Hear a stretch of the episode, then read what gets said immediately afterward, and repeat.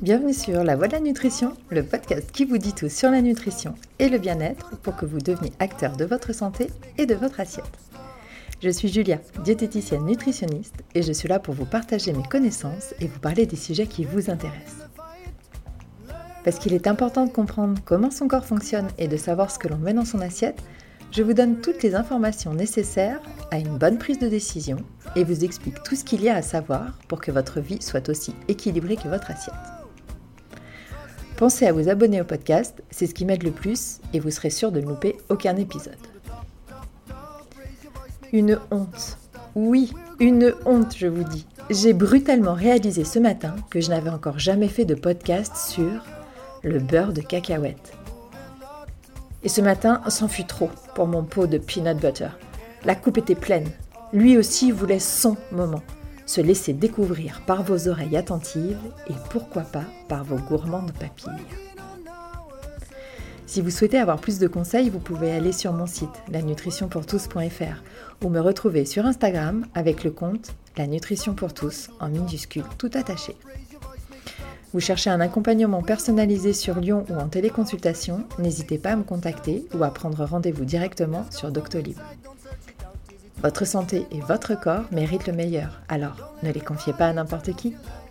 Je vous souhaite une bonne écoute.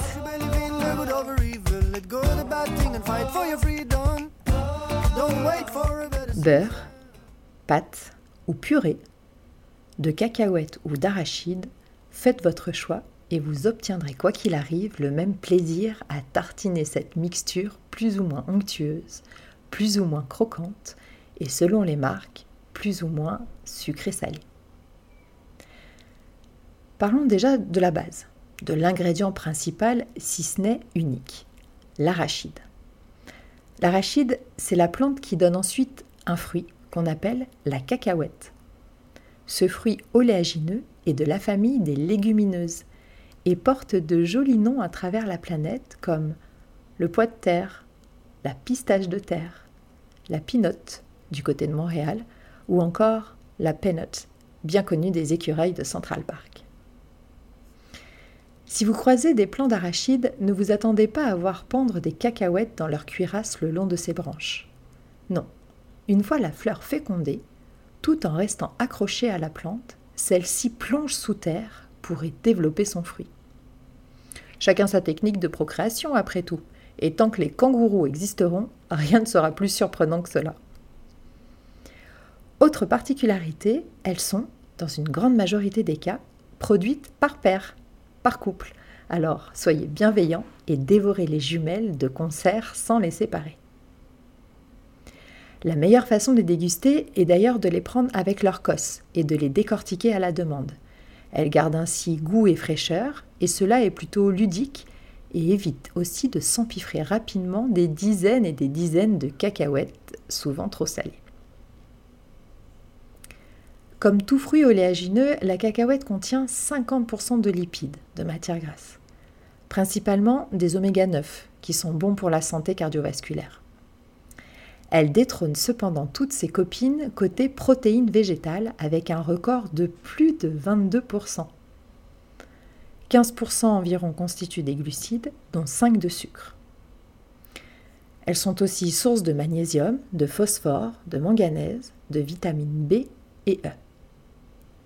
Riches en fibres, elles ont aussi un indice glycémique bas, ce qui évite qu'elles viennent titiller notre insuline et donc nos réserves graisseuses.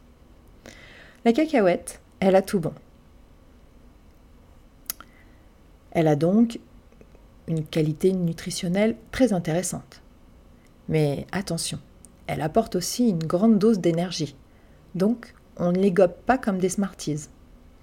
On ne gobe pas les Smarties non plus d'ailleurs.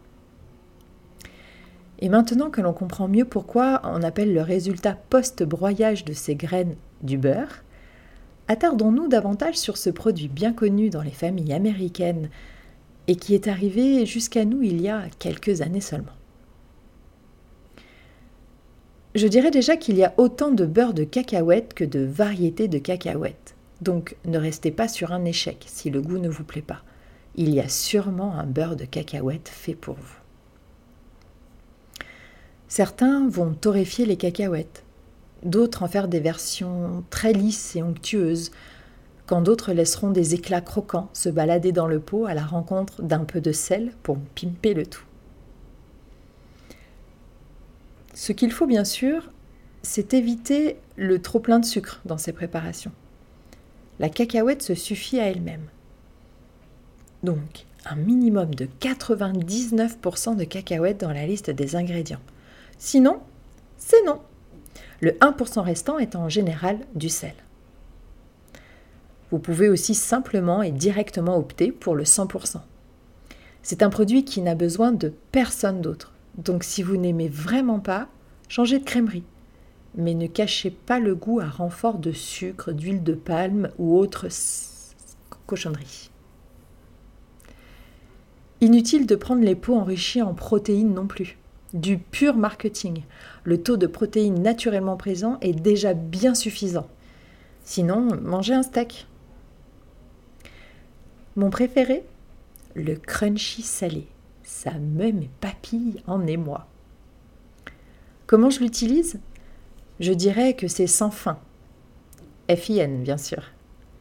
Le matin en porridge, avec des morceaux de pommes en collation, sur un fond de tarte à la place d'une crème pâtissière, en ice cream avec de la banane congelée, dans un plat salé pour une sauce satée ou un mafé, sur mes pancakes du dimanche avec un peu de chocolat pour un effet Snickers Revival,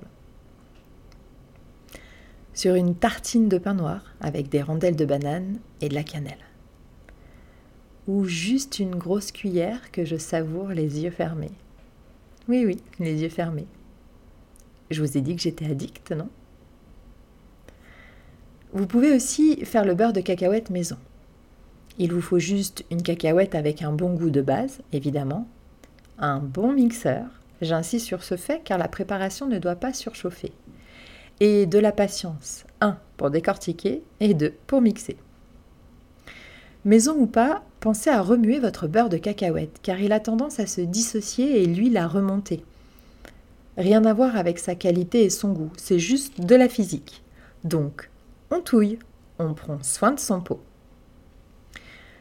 J'en recommande 20 grammes par jour, maximum 40 s'il n'y a pas d'autres graines ou oléagineux sur la journée ce que bien sûr vous faites rarement car vous savez que la diversification est la base, que dis-je, la clé d'une alimentation équilibrée. Merci d'avoir écouté l'épisode jusqu'à la fin. Un pas de plus dans la construction de votre bien-être et de votre alimentation santé et plaisir. Si vous avez aimé ce podcast, n'hésitez pas à le partager pour faire du bien autour de vous et pour me soutenir dans mon travail et pourquoi pas mettre 5 étoiles sur Apple Podcast ou sur Spotify et me laisser un commentaire ou une envie de sujet. On se retrouve vite sur Instagram pour continuer la discussion. Je vous dis à jeudi prochain. Prenez soin de vous.